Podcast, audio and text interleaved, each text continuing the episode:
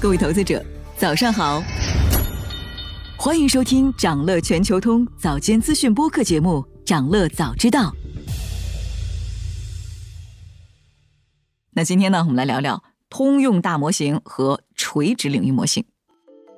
从今年年初以来啊，大模型的市场百花齐放。对大模型的发展方向，业内目前也逐步达成了一些基本的产业共识。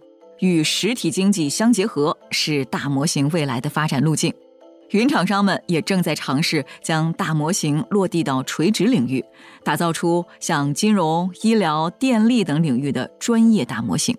因为呢，虽然像 GPT 四这样的大型语言模型分析文本和生成文本的能力已经非常强了，但是它们的训练成本非常高。公有大模型虽然是通才，但它缺乏行业深度。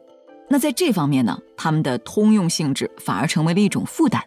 看上去 GPT 什么都会，但如果从行业专家的角度去分析，就会发现 GPT 在安全、金融这些垂直领域，它的知识深度是不够的。而且在业内人士看来啊，公有大模型很容易造成企业内部数据的泄露，因为一方面公有大模型不是本地部署。它与外部进行信息交流的时候，必然存在数据泄露的风险。另一方面呢，公有大模型也无法实现组织内部权限的分级管理，所以政府和企业使用公有大模型的时候，必然存在安全风险。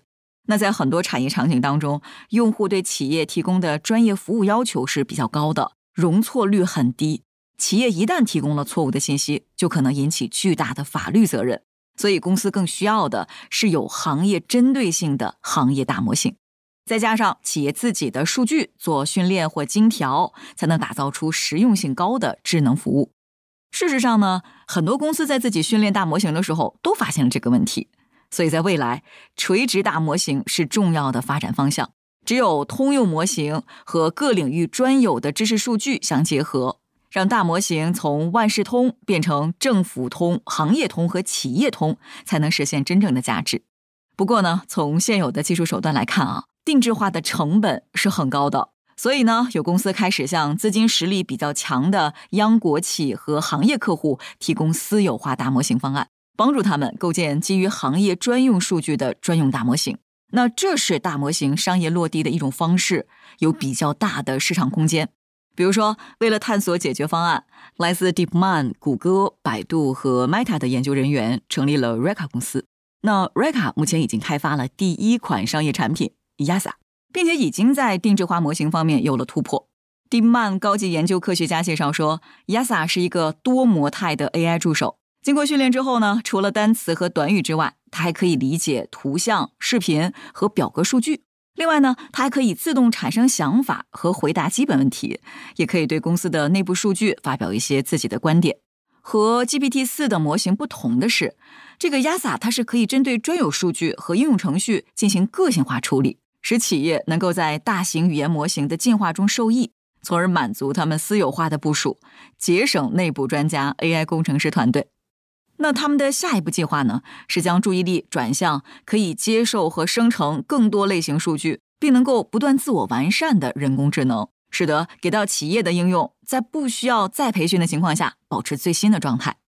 那业内人士表示，企业确实需要定制化或私有化 AI，因为他们拥有特别敏感且价值高的数据，尤其是像半导体等大型行业的企业，所以定制化 AI 模型的市场潜力巨大。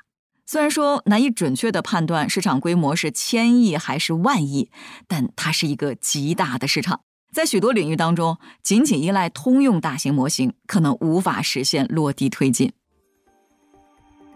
想了解更多新鲜资讯，与牛人探讨投资干货，现在就点击节目 show notes 中的链接，进入掌乐全球通 app。以上就是今天掌乐全球通掌乐早知道的全部内容。期待为你带来醒目的一天，我们将持续关注明星公司和全球宏观重要事件，也期待你的订阅。我们明早再见。